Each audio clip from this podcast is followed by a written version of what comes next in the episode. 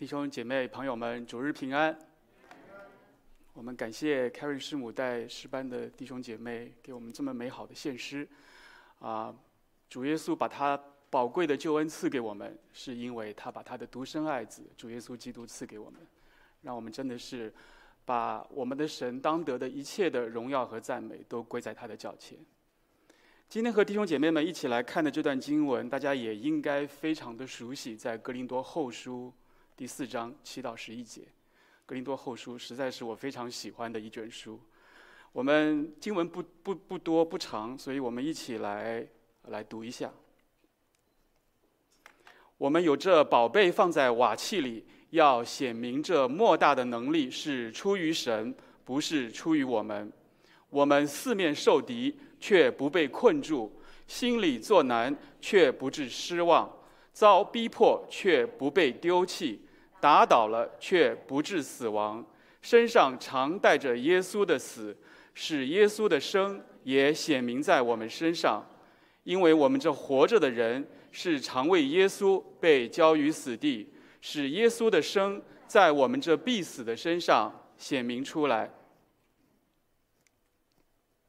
小的时候学成语，我对有一个成语叫“买椟还珠”，啊，印象非常的深刻。这个成语的典故呢，是出自啊韩非子，韩非子的《外储说左上》啊。大家知道说韩非子是战国末期中国一个非常非常著名的啊思想家、哲学家，也是呃中国古代有很多学派里面的其中的一个法家。韩非子是他的代表人物。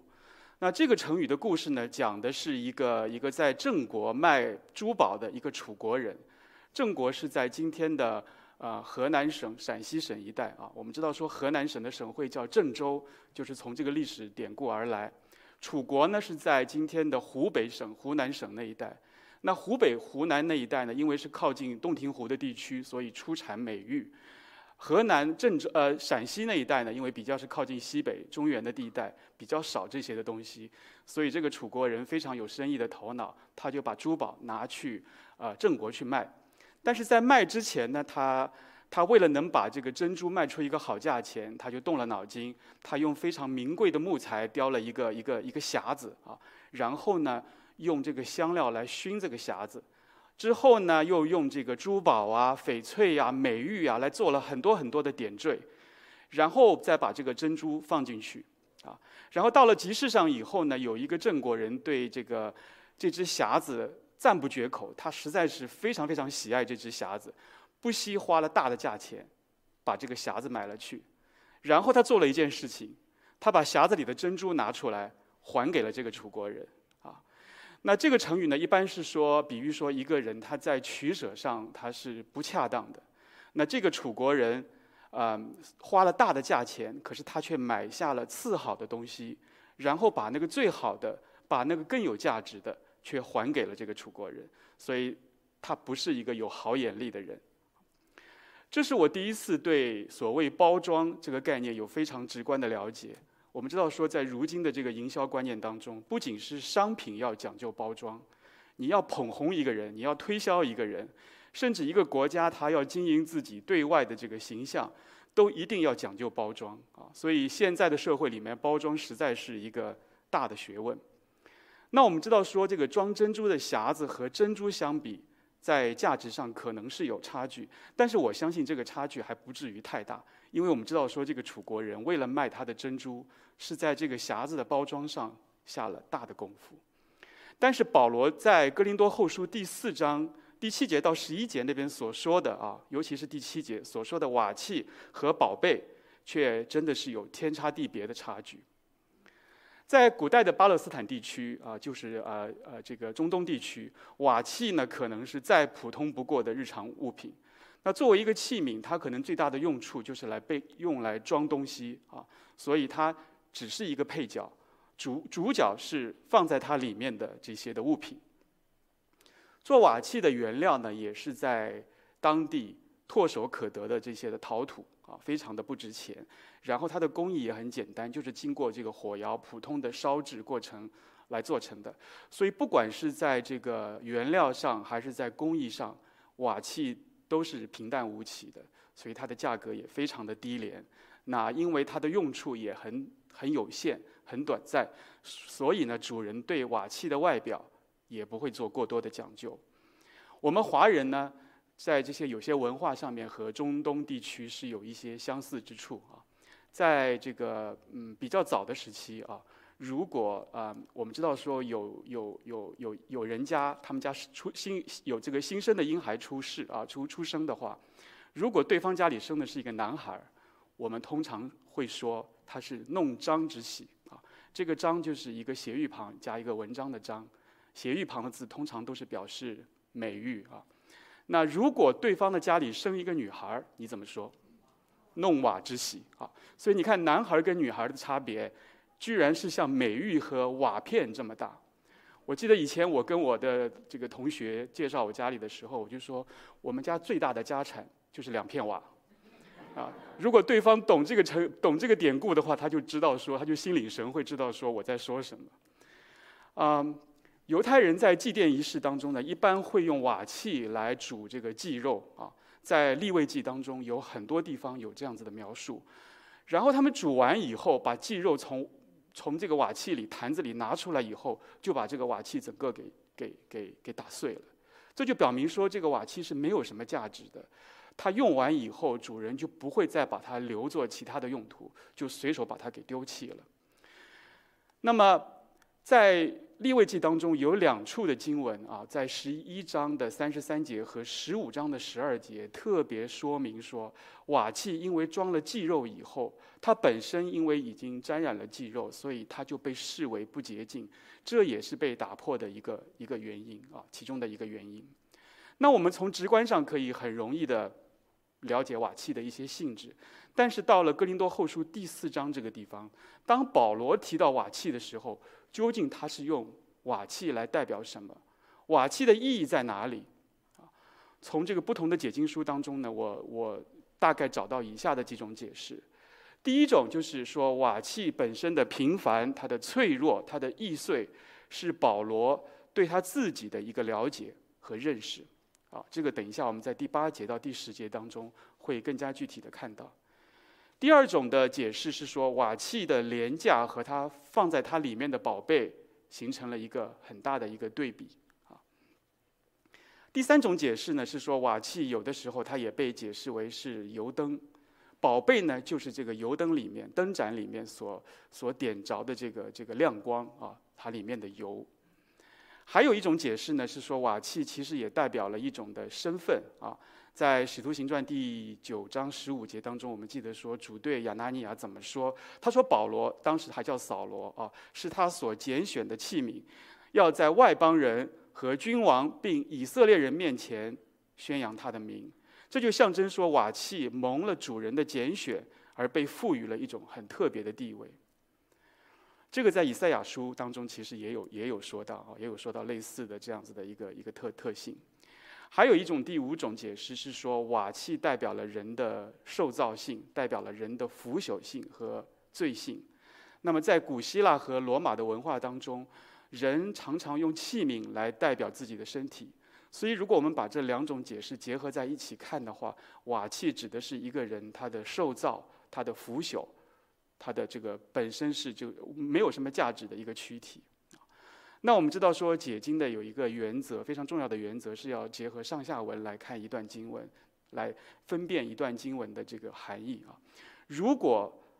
和第四章第七节的后半句对应起来看，我自己觉得第一种和第二种的解释在意思上是比较平顺、比较自然的。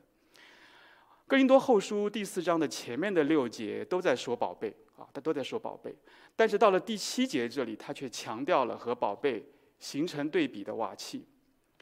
那在中文的句法中，我不知道弟兄姐妹有没有注意过啊？在我们中文的句法当中，如果一句话里面出现两个带有从属关系的名词，通常放在后面的是那个作者想要特别强调的啊。譬如说，我们都教过孩子，我们用同样的问题，我们来问我们的孩子：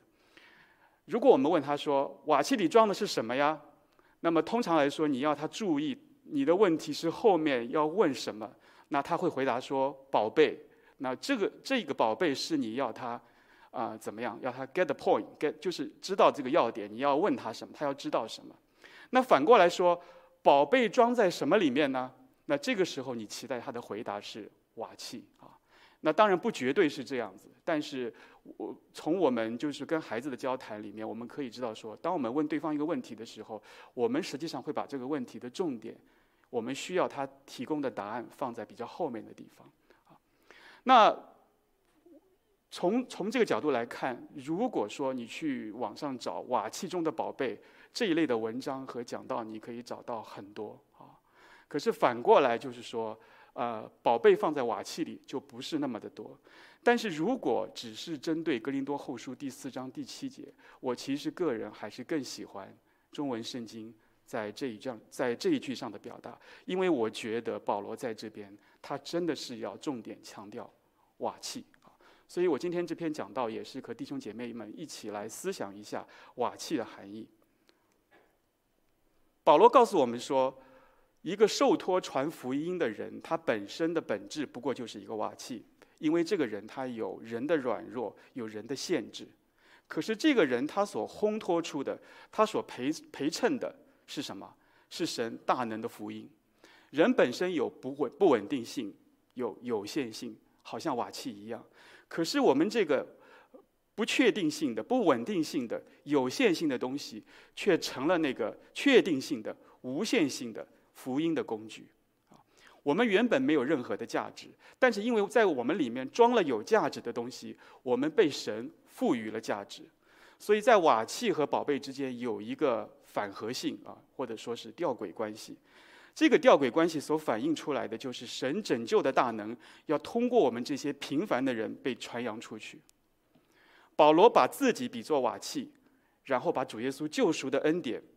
把福音比作是宝贝。是因为保罗深深的知道，他自己个人就代表了瓦器的平庸，代表了瓦器的不配，但是同时他又借着宝贝而被神赋予了莫大的能力。所以说，福音使者本身是软弱的，是有限的，因为他们和我们任何人一样，都是一个受造者，他们不过是受托来传递神交付给他们的使命。如果说在他们的身上有能力，如果说他们被神赋予这个能力，这个能力实在是出自于神，是属乎神，而不在于受造又受托的他们自己。在有关保罗身上那一根刺的那篇道里面，我想弟兄姐妹可能还有一些印象。我提到过一些保罗写哥林多后书的用意啊，其中有一点就是在哥林多后呃教会当中有一些所谓的这个超级使徒啊，这些超级使徒他们质疑保罗的使徒身份。他们认为一个人要要成为使徒，应该是具备恩赐、能力啊，然后有这个吸引人的外表，有成功的经验，还要有来自耶路耶路撒冷的推荐信啊。只有拥有这些，一个人才能显示出神的同在，他的身上才具备一个人成为使徒的记号。但是保罗对此的回应是，他是真正的使徒，因为他是神亲自拣选呼召出来的。他受到基督的教导，也是基督复活的见证人。保罗从来不否认自己是一个平呃平凡无奇的人，他也不否认自己的破碎不堪。但是他讲宝贝装在瓦器里，就是要讲主耶稣基督救赎恩典的福音，借着他这个平凡的人在做工。他能够被赋予使徒的身份、使徒的权柄和使徒的能力，都是神大能的作为。所以，我们每一个人。服侍主的人，原来都是一件一文不名的瓦器。如果按照神的标准来看，我们没有一个人能够在神的面前站立得住，更加谈不上我们有资格、有能力、有圣洁的生命来侍奉他。但是神却借着我们所传扬的宝贝，装备了我们，提升了我们，也造就了我们。但是很可惜的是，因为我们人自身的软弱，我们常常会忘记我们原来有的身份和地位。我们常常会顺从自己的血气和私欲，来精心的修补，来装点我们的这些瓦器啊，不管是有意的、无意的啊，我们常常会这么做。可是，在这么做的同时，我们却忽略了要把我们自己这堆瓦器当中的宝贝显出来给人看。我常在想说，为什么一个人那么喜欢、那么热衷于要做一个加工过的、美化过的瓦器？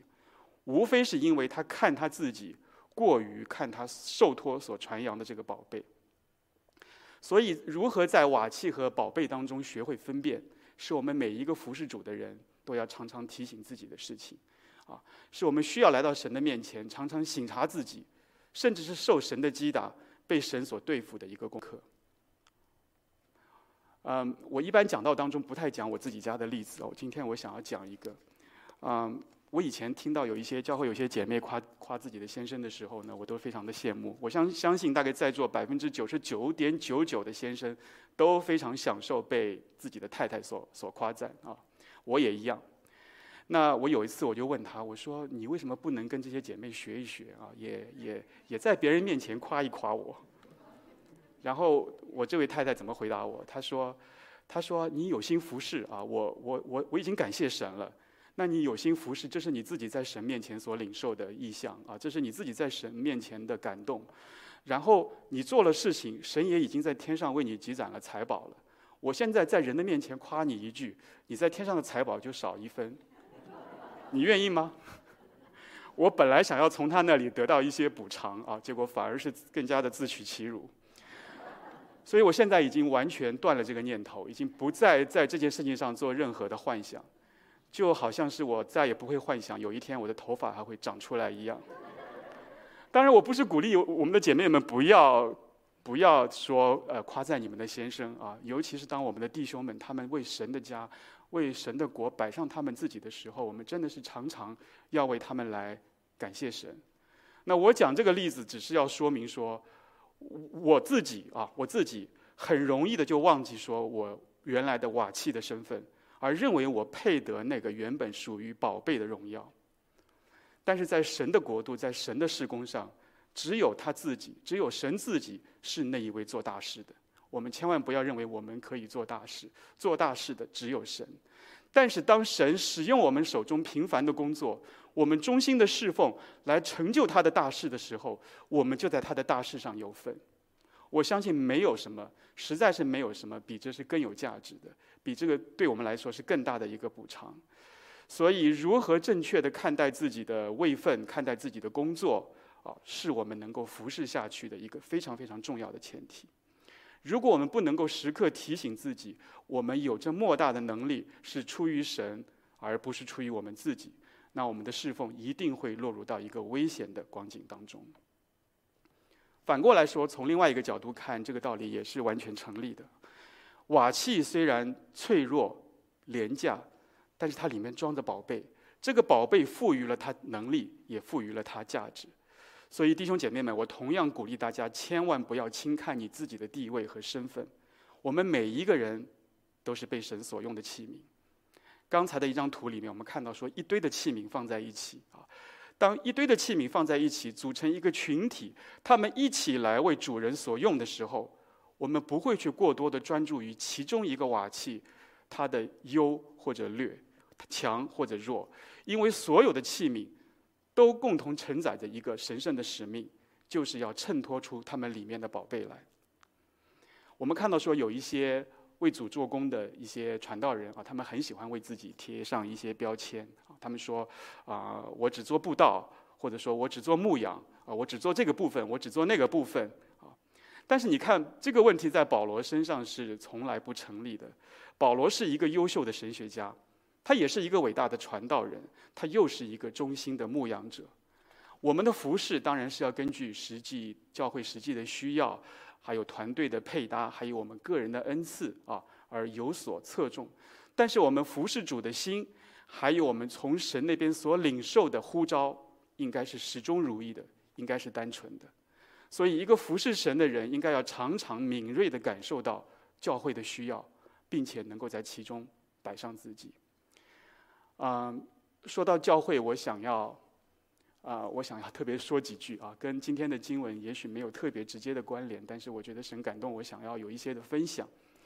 事实上呢，从这个末世论的角度来看啊，如果弟兄姐妹们学过有关末世论的课程的话，你会体悟到说，从末世论的角度看。教会整体的得赎是神所更加看重的事情。我们不是说个人的得救不重要，而是说整个教会的得赎是神在末世的里面更加看重的事情。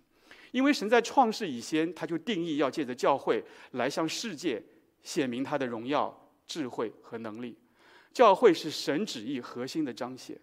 我们的神就是要用教会来证明万有都和他和好。与此同时，教会也肩负着建造、肩负着这个传扬神国度的使命。为的是什么？为的是要预备好基督的再来。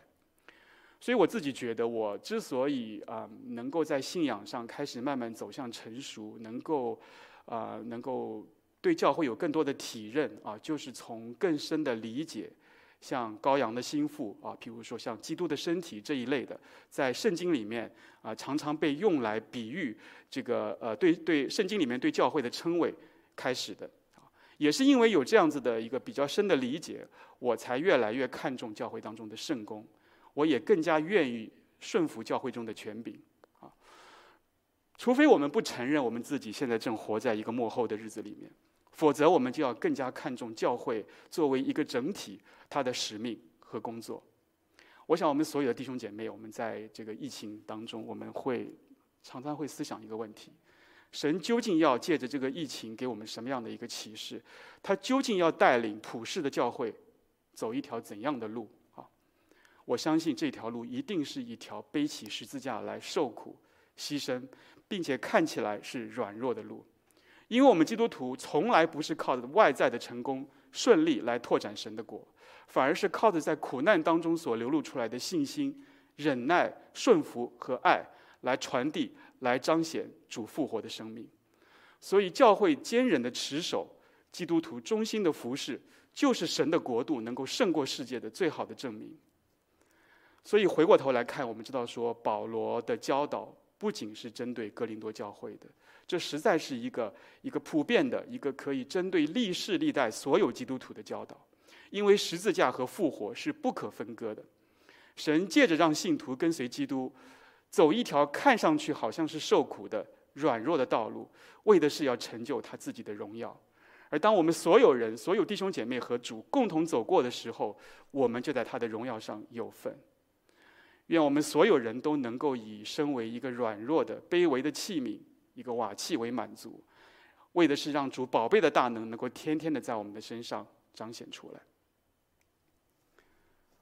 在四章的八到九节当中，保罗紧接着用四对在程度上有差别的对比啊，来具体解释他在第四章第七节当中所阐述的道理。他想表达的是什么呢？保罗虽然自己因为传福音的缘故而落在了一些危难危难的这个遭遇当中，但是神却保守他不至于落在一些更加危难的境况之下。换句话说，他处在一些不太对他不太有利的光景当中，可是神却保守他没有落到一个更糟的一个环境里面，一个境况之下。啊，我想这这个四组的对比，我们可能很容易的就能用。啊，类似于像《使徒行传》当中的一些经文啊，有关描述保罗的经历和这四组的排比来做一个连接啊。譬如说第一句“四面受敌却不被困住”，我们记得在《使徒行传》第九章当中，当保罗还在大马色的时候，犹太人想要杀害他，但是神怎么样？神却借着他的门徒的手啊，救他脱离危险。心里作难却不致失望。同样在《使徒行传》第九章当中，在耶路撒冷。保罗想要和那里的门徒结交，可是怎么样？他却遭到了排斥。然后只有巴拿巴领着他去见一些见使徒，替他做见证，使得他能够能够和门徒出入来往。遭逼迫却不被丢弃。在《使徒行传》第十三章当中，我们记得说，保罗的第一次布道旅行里面，因为犹太人出于嫉妒啊，出于对保罗的毁谤，他们把他从安提阿赶到了以哥念。打倒了却不致死亡。那么在下一章，也就是十四章，在路斯德那个地方，犹太人挑唆众人怎么样？用石头来打保罗，然后他们以为保罗被打死了，就把他拖到城外去。然而神的作为是奇妙的，神使得保罗不至于气绝。所以我们看到说，他写这一些的经文，真的是和他自己亲身的经历有了一个非常具体、非常直接的一个关联。第一对受难。呃，受敌与困住，在希腊文当中，这两个概念所对应的名词指的都是苦难，啊。如果我们看了《哥林多后书》第一章啊，我们看到说保罗写到他在亚细亚所遭遇的苦难的时候，他就用了对应于受敌的这个名词啊。当然，我们中文里面看不出来，这是希腊文的原文所表达的一个意思。所以，如果那段的经文我们要直译的话，应该是翻成是说四面受苦却不以为苦。啊在和合本当中是翻成是却不被困住，我觉得他在意思上是略微有一些的延伸啊，意思好像是说保罗不仅不以为苦，并且他还不会被这个苦难所困住。第二对是作难与失望，在希腊文当中，作难和失望这两个词本来也是同一个词，但是表达了程度不同的一个意义啊。那这个词实际上有有有像亏损啊、像迷惘啊这样子的一个意思。那和合本把它翻成是心理作难，也强化了一个人因为呃迷惘而产生的不知所措的情绪。这个地方当然指的是保罗啊，但是同样的和合本的翻译也没有能够足够表达出这个词当中说一个人因为他受到亏损。而落入到一个困苦境地当中，这样子的一个意义。我想保罗在这个地方，他想要表达的意思是，他因为一直遭受困苦的处境而感到无所适从。但是即使是如此，他也绝对不会落入到一个绝望的地步。第三对，遭逼迫和被丢弃。这里的逼迫特别指的是一个信徒，因为他为主做见证而遭受到的苦难。保罗在这个哥林多后书第十二呃十二章第十节有关他身上那根刺的这个这个段落里面，就是从这个角落来呃从这个角度来表述他自己的。那他同时也是热切地指出说，即使是遭受到来自反对势力的重重的逼迫，但是神永远也不会撇弃他的儿女。神所应许给我们的拯救，他所应许的看顾，将永远和他的儿女们同在。然后第四对打倒和死亡，我们知道说有太多太多不同的外力可以打倒一个人啊，仅仅是在这个罗马书第八章呃三十五节那个地方，当保罗说到呃拦阻神的爱临到一个人的情形啊，有有很多的情形我们都还记得，那也就是说这些的情形可能会打倒一个人啊，这些外力他就列举了很多，譬如说患难、困苦、逼迫、饥饿、赤身露体。危险、刀剑这些的元素都是可以使得一个人被打倒。那保罗所说的是，他自己虽然是经常性的遭受到来自各方面的打击，有的时候甚至会被打倒在地，非常的悲惨。但是这些的打击绝对不可能摧毁他这个人，还有他手中传福音的工作。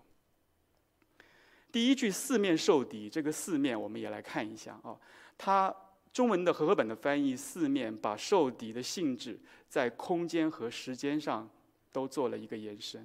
它指的不单是一个人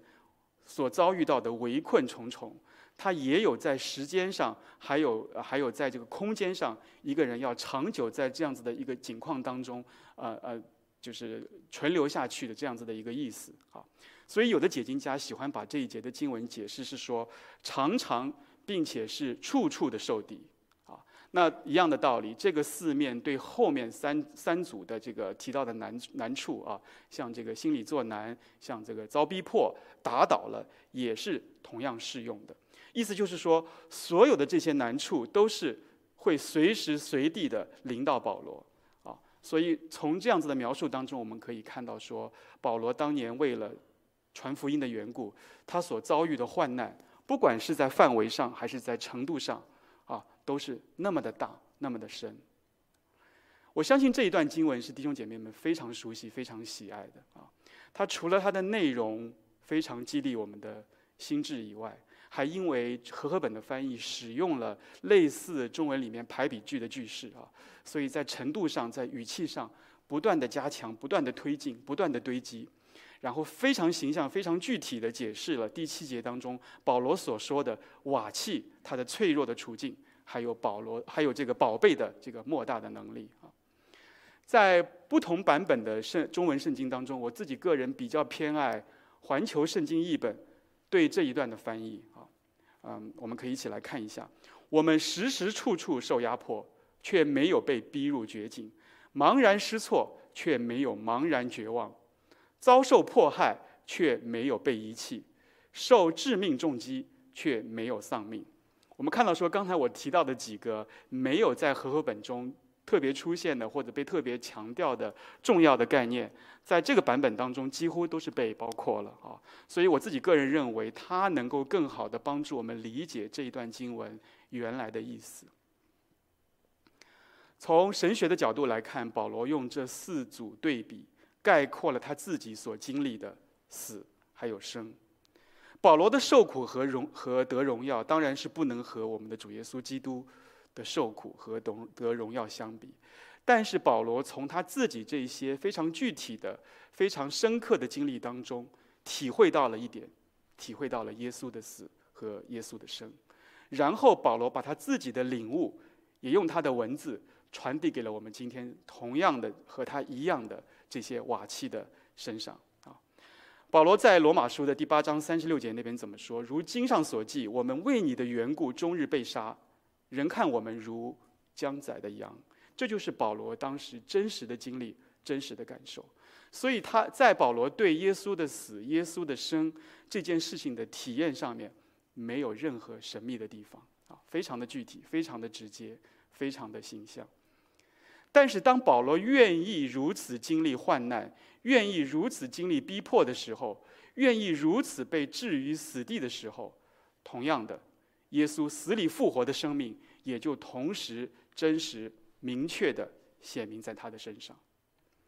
让我们感到安慰的是，保罗虽然所受所遭受到的这个敌意啊、作难、逼迫、打倒，虽然这些东西全部都是他在那个情况下所要真实经历的难处，但是同时。不被困住，不致失望，不被丢弃和不致死亡，也同样是非常真实的，同样是来自于神真正给予他的回应。在这个地方，我们再次看到前面所提到的这个这个反合性，这个吊诡关系。这四句话既反映出保罗还有像他一样的所有的福音使者们所要共同面对的脆弱的光景，但是同时又说明。神的能力将会如何的保守我们、拯救我们啊，让我们不至于落入到一个没有办法被被救的一个一个地步当中。所以我我记得有一位宣教士啊，他曾经非常形象的用一句话解释这个经文，非常的啊感感动人啊。他说：“我们就好像那个钉子一样，被人打得越狠，我们就定入的越深啊，就是这样子的一个意思。”这一位我们大家都认识啊，他是这个讲道王子司布真，他的真实经历实在是可以帮助我们具体来了解神如何把这种反合性运作在一个人的身上。司布真当牧师前后一共有三十八年的时间啊，他以惊人的工作量为神国成就了许许多多的事工，他常常是一个礼拜要讲到十次啊，十次，然后在主日的下午各堂的信息之间。呃，他利用这样子的空隙，还有平常的晚上，他要到别的地方去布道啊。然后他所服侍的对象，除了有教会以外，还包括孤儿院，包括这个基督教的出版社啊，包括平民的救济所，还有各类的社会机构。然后他的教会、他的学院，在那个年代里面，也曾经积极的参与了在中国、在印度、在非洲等地的宣教事工。司布真一辈子完成了大概超过一百四十本的著作啊，然后他自己主日的讲道，他都亲自的编辑，把文稿保存下来，所以我们今天可以还能读到他在当时呃所留下的这些珍贵的这些的文字啊。然后他每个礼拜要大约回复呃五百封不同读者的来信啊，然后要帮忙担任这个福音刊物的编辑。啊，然后他还要抽空和他的学生、和那些慕道友啊、和会友有一些、有一些教导、有一些关怀啊。我真的是没有办法想象他是怎么样来、来、来处理、来承担这么巨大的一个工作量啊。但是啊，我知道一点，就是说，其实司布真一辈子都有一些啊病痛在折磨他，其中一个非常大的一个病痛就是他有痛风啊。尤其折磨他的还不是痛风，是他一辈子都难以摆脱的非常非常强烈的忧郁症、抑郁症啊！我我我自己个人非常喜欢读司布真的文字，因为我觉得他对神学的一个透彻的理解，一个领悟，他是对神那样子的一个不变的一个信心，还有对我们人所处的一个软弱的一个处境，他都有非常深刻、非常具体的一个洞察啊。并且读他的这个文稿，总的总会让我心里面有盼望啊！我感觉就是说，尤其是当自己面对难处的时候，读他的文字，即使只有几句话，也能让我觉得得着力量。但是当我读过这本书，就是斯布真的哀愁、斯布真的忧愁，给抑郁抑郁症患者的现实盼望这本书啊，我才真的是稍微了解他的一生是怎么生活在那种巨大而长久的。煎熬当中，啊，我们没有得过忧郁症的弟兄姐妹或者朋友们，你们很难了解一个人被抑郁症所困扰的那样子的一个一个光景啊。在我以前聚会的一个教会，跟我非常要好的一个弟兄，我们是主内很好的弟兄和同工，他有几年的时间就是被抑郁症啊一直缠绕啊，然后我们看到他没有办法帮到他什么。但是看到他，让人觉得非常的难受，非常的心痛啊！当他后来终终于靠着神的恩典走出来的时候，我们看到说，一个人的生命是能够经历如此巨大的一个改变啊！司布真也是一样，他在那个巨大的、长久的煎熬当中，不断的挣扎，不断的沉浮啊！他真的是靠着神的恩典，向我们后世的基督徒来见证是什么是叫活生生的受苦神学。到了第十节这里，前半句里面有“身上常带着耶稣的死”，我们在中文圣经当中是看不出这个“死”的希腊文原字和其他同义词，也就是说，其他的“死”之间有任何的区别。但是事实上，这个“死”这个字，保罗在他的书信当中，只有在罗马书第四章十九节，还有这个哥林多后书第四章第十节这个地方两次用过它。好，那就有圣经学者认为说，保罗在这个地方。特别要特别要用这个词来说死这个事情，他很可能是为了要特别强调说耶稣被交于死地的整个的过程，所以他所强调的死不是一个终极，不是一个结束，而只是一个过程，目的是要引向生。保罗自己在传福音的时候，不仅是要传耶稣被交于死地，我们知道说他自己其实也在不断的经历着被交于死地的这个体验。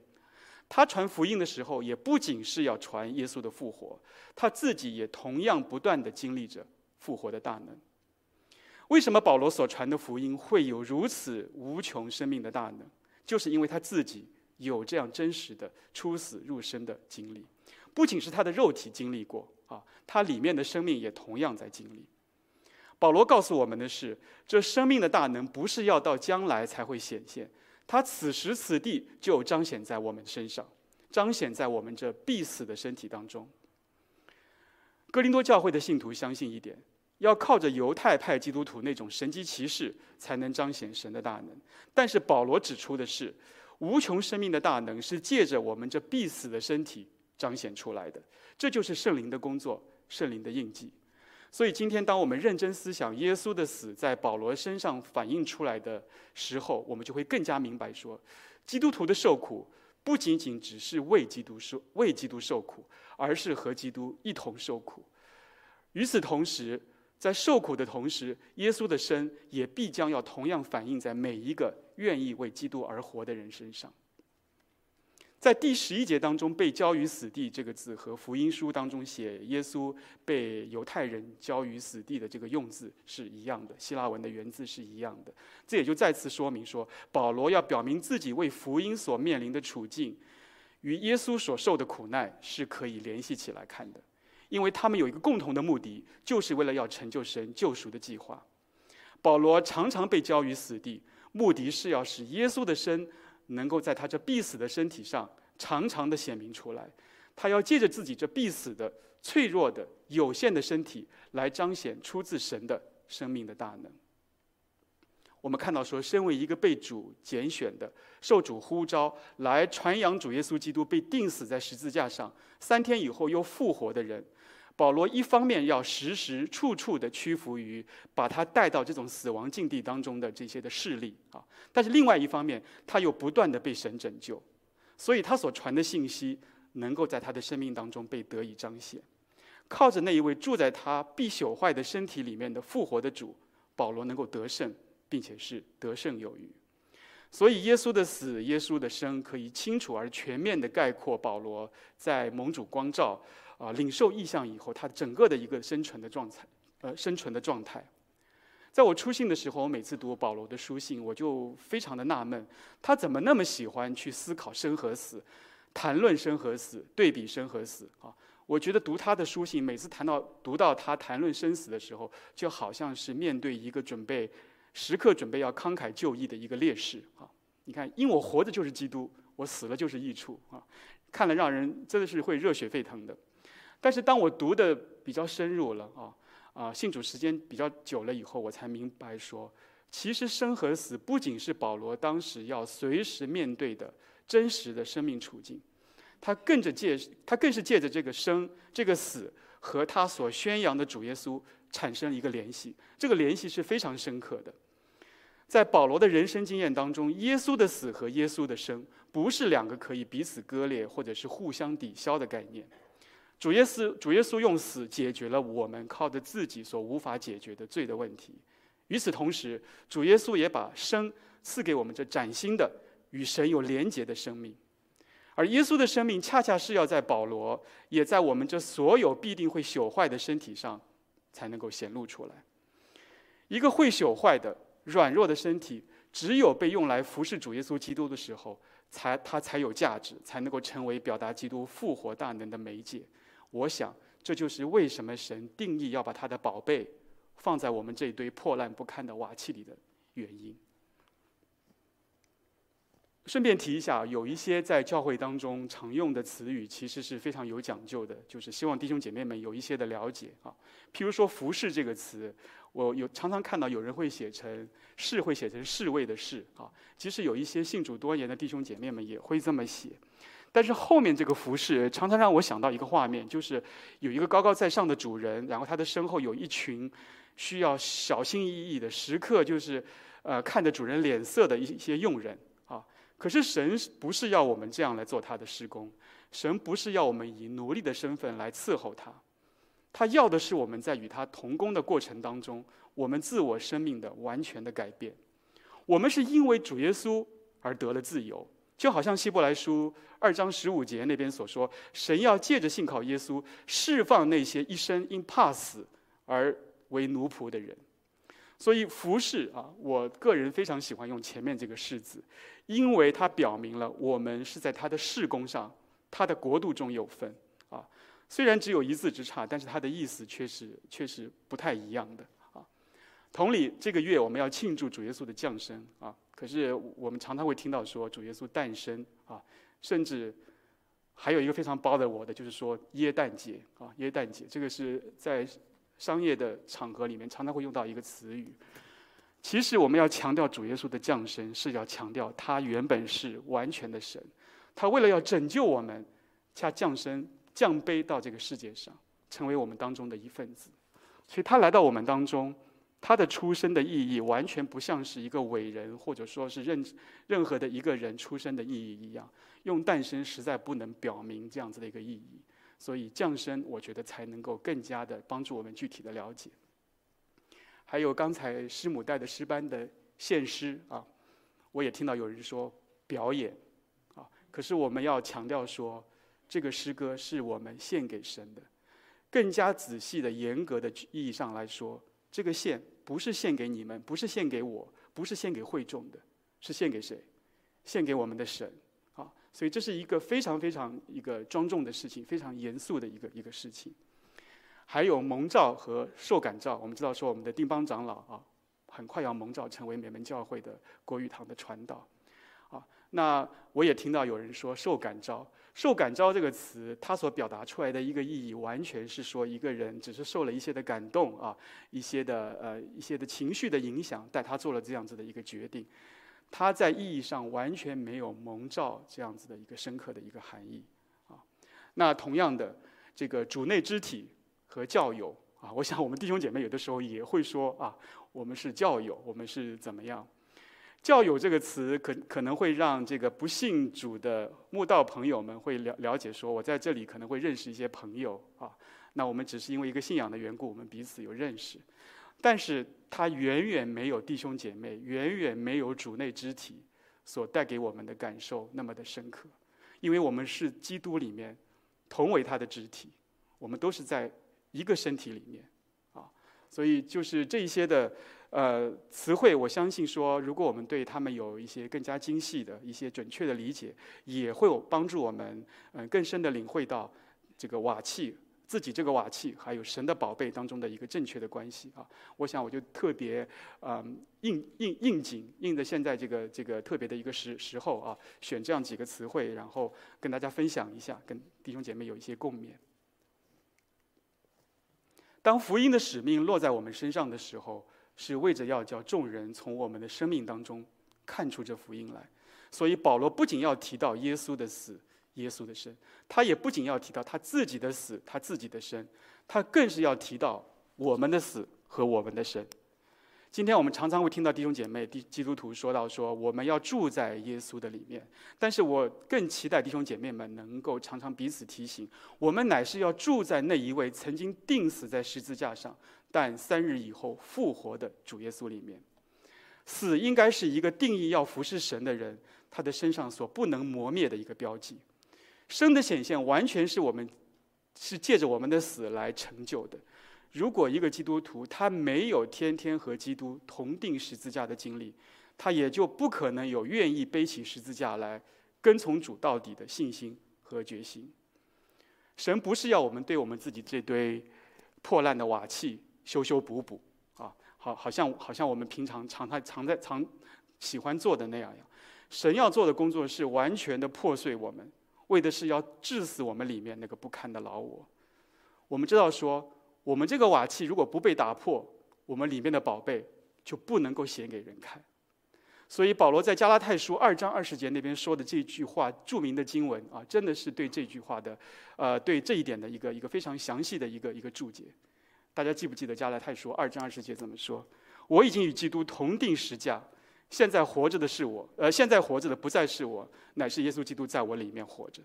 所以属灵的这个律就是这样工作的。当我们愿意让耶稣的死在我们自己身上发动的时候，耶稣的生也就一定会在我们的身上被彰显出来。我们很难想象说，一个有心传福音的人，如果他自己的生命都没有被神完全的翻转、完全的更新，他怎么可能去带动别人做这样子的工作？啊我们自己里面那种新生命的流露，一定会胜过一切外在的作为，因为我们所给予他人的，不是我们精心装点过的、修饰过的我们自己，而是装在我们这堆瓦器当中的来自神的宝贝。在临近主耶稣降生的日子里面，我原本也是想讲一篇呃应时的信息啊，但是教会今年的年主年度主题呃，在主里刚强，真的是。非常让我有有感触啊！他不断的让我去体会、去思考刚强的含义在哪里。我们今天所处的世代，真的是一个需要基督徒警醒面对的时代。在神的话、神的意象能够成就之前，我相信不不论是教会还是我们基督徒，都一定要面对严肃的征战和考验。我们看到说，保罗这个软弱的瓦器，他靠着里面的宝贝。活出了刚强的生命，所以，我们所有的蒙主救赎之恩，所有的领受主托付的神的儿女们，也应该要这样不断的勉励我们自己。我特别把司布真的一段文字抄在这里，和弟兄姐妹们共勉：这世界就是我们传福音的讲台，用我们圣洁和喜乐的生活来见证着福音，神会帮助我们活出令人称羡的生命。当全然摆上自己，让神的大能与荣美借着我们这卑微的器皿流露出来。在新的一年即将到来的时候，我深愿我们亲爱的弟兄姐妹们，每一位弟兄姐妹，也愿我们的教会能够继续充满信心的、刚强的行走在他荣耀的光中。我们求那位靠着嫁给我们力量的主，不断的保守我们、坚固我们。我们一起起来，为他的国度摆上我们自己。为他做最美好的生命的见证，我们有一个简短的祷告。主，我们感谢你，真的是求你使用我们，成为你蒙福的器皿，成为圣洁、合乎主用、预备行各样的善事。求你不断的保守坚固我们，为你的国度摆上我们自己，成为你美好的见证。祷告乃是奉靠我主耶稣基督宝贵的圣名，阿门。